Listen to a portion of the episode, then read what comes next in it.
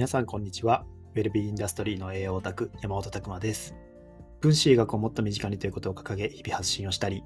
本業では未病産業を作るということに取り組んだり、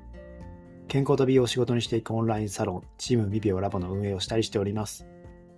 この配信では私の元が毎週月曜日の21時から開催しております。管理栄養士も知らない未病予防栄養学勉強会にて語りきり語りきれなかったことや、分子学を学ぶ上で役立つ知識、日々を持っていることを発信しております。というわけでですね、本日のテーマは、分子栄養学でかなり重要な小胞体の役割についてというテーマでお話ししたいと思います。先にですね、告知の方させてください。12月2日ですね、明日木曜日の21時から未病栄養管理士の、えーま、ズーム説明会、合同説明会というのを開催いたします。ま、こちらはですね、未病栄養管理士って何なのってところなんですけども、このチーム未病オンラインサロンを今や運営してるんですけども、そこにチーム美容コースというのがあります。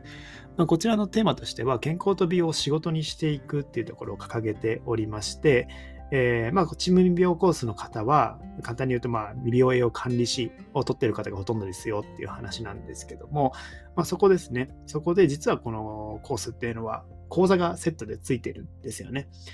で、まあ、ここでお伝えしている、美容管理士でお伝えしていることっていう、えー、ところをですね、一般の方にも、えー、何やってるのというところが 大きなところだと思いますので、それを説明会として開かせていただいて、えー、これを明日開催しますというところですね。まあ、現状お申し込みとしても30名近くの方がですね、お申し込みいただいておりますので、あ、非常にこの興味が、えー、いただいているところなんだなっていうのは思っております。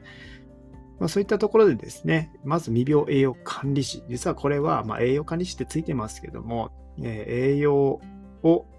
学ぶっていうところだけじゃないんですよね。ここで目標としているのは一つ、行動変容のプロフェッショナル。健康の行動変容を起こせるプロフェッショナルと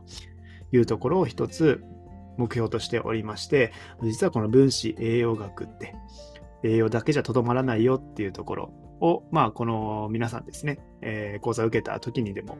えー、こうおっしゃっていただくことが多くてですね、まあ、僕自身もそう感じているわけなんですけども、本当に、えー、この知識っていうのは、人を動かすっていうところですね。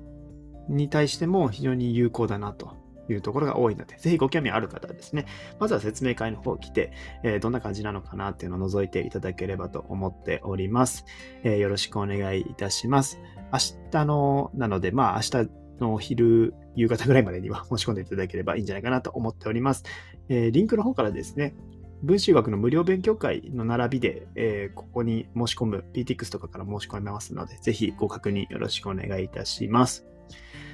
はい、それではですね、今日のテーマは、分子栄養学でかなり重要な小胞体の役割についてという、なかなかちょっと、えー、小難しそうだなというテーマなんですけども、それについてお話ししたいと思います。皆さん、小胞体って知ってますか？っていうのはまず、えー、そういうところなんですけども、まあ、これは細胞の中にある器官ですね。まあ、そういった細胞の中にある、えー、まあ、ちょっと変な形した まあちょっと口では言い言い表せないような、なんかこう、ぐにゅとした形の器官なんですよ。で、核の周りですね。核っていうのは遺伝子とか DNA とか、そういったものが入ってるとこなんですけども、そこを囲うような形で、その周辺に処方体っていう部分があったりするというとこですね。で、まあ、一言で言うと、処方体って何なのかっていうと、タンパク質を合成してる重要な器官です。で、まあ、結構ですね、この遺伝子から読み込むんですよ、まず。タンパク質を体の中で作っていくんですけども、その時にまず遺伝子を読み込んでいきます。で、それで遺伝子のここからここの部分を読み込んで、で、それが核の中でですね、タンパク質に変わるんじゃなくて、ちょっと移動するんですよね。で、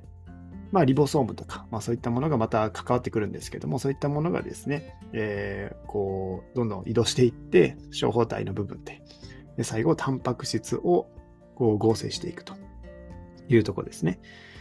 まあ、小胞体何してるかというと、タンパク質を作るというところ。もう一つですね、作ったタンパク質をえ保管しておく倉庫の役割を持ってます。なので、作ったタンパク質を必要に応じて出荷するということもやってるんですよね。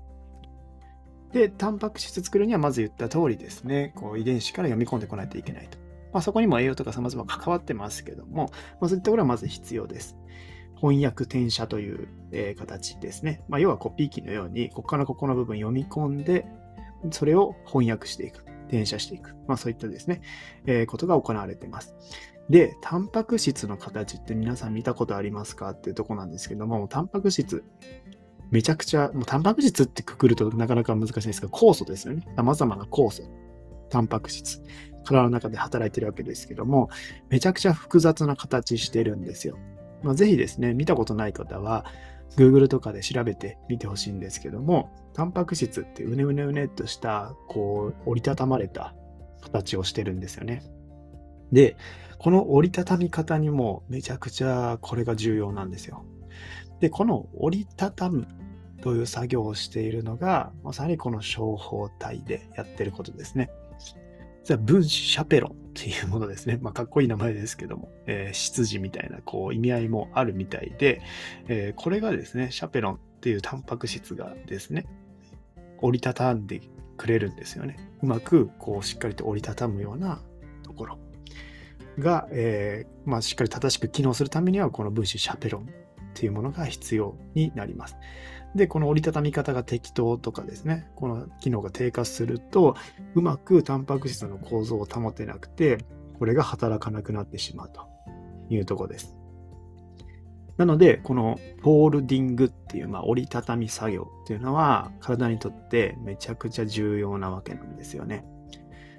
で、タンパク質が正しく作られると、これが出荷されて、まあ、体の、いろんなところの反応に使われるわけですけども、当然使えないものを体のですね、中に放出したくないわけですよ。まあ、そういったものっていうのは、不良品だと出荷停止になって、まあ、それを処理していく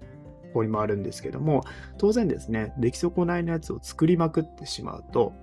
まあ、この工場も限度があるわけですよね。保管できる限度もあるわけなので、どんどんこう狭くなっていって、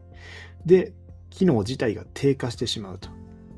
めちゃくちゃぎゅうぎゅうなところで作業しづらいですよね。まあそういった状態になってきてしまうと。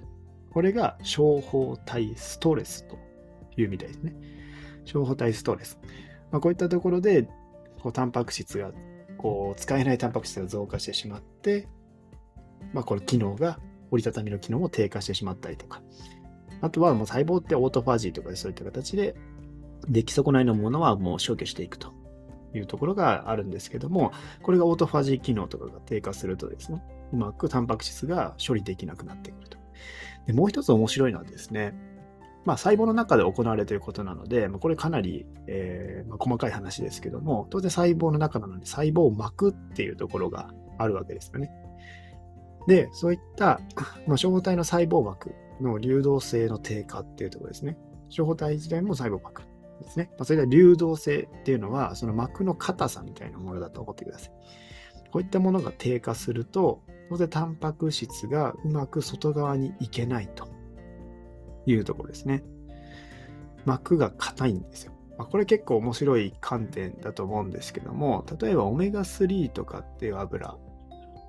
まあ、こう、かなり取った方がいいよと、膜の流動性を上げるからいいよとか言われるんですけども、まあ、この、ちょっと構造的にくねくねしてるんですよね。まあ、結構、こう、折れ曲がるところがあって、そういったところで、えー、くねくねしてて。なので、まあ、膜自体も通りやすいような膜ができると。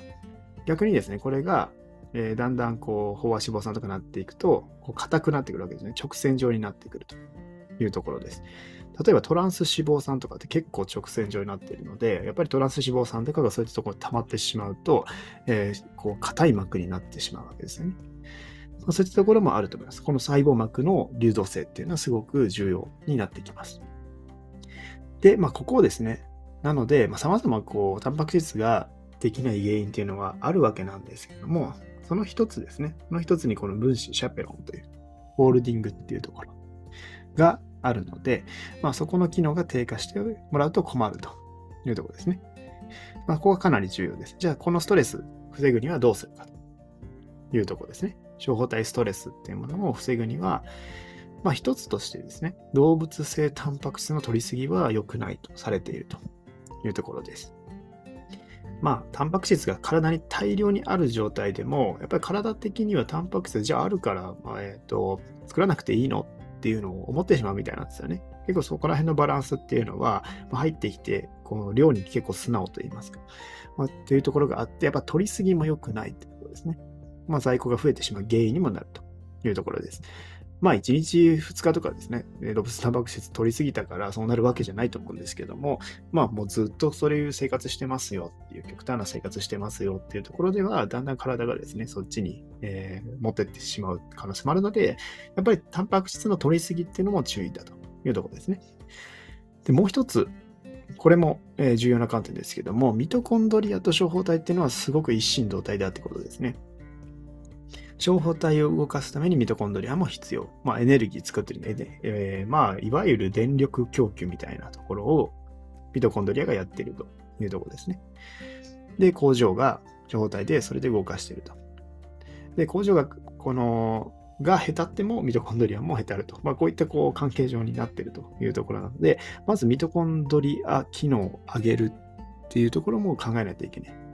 ATP エネルギーが全然作れてない状態っていうのは、やっぱりそこの工場の効率っていうのもやっぱ下がってしまうというとこですね。ストレスになってしまうと。で、3つ目、この、まあ、シャペロン、シャペロンって言ってますけども、これヒートショックプロテインっていうですね、熱が加わると働きが増加するようなプロテインっていうところ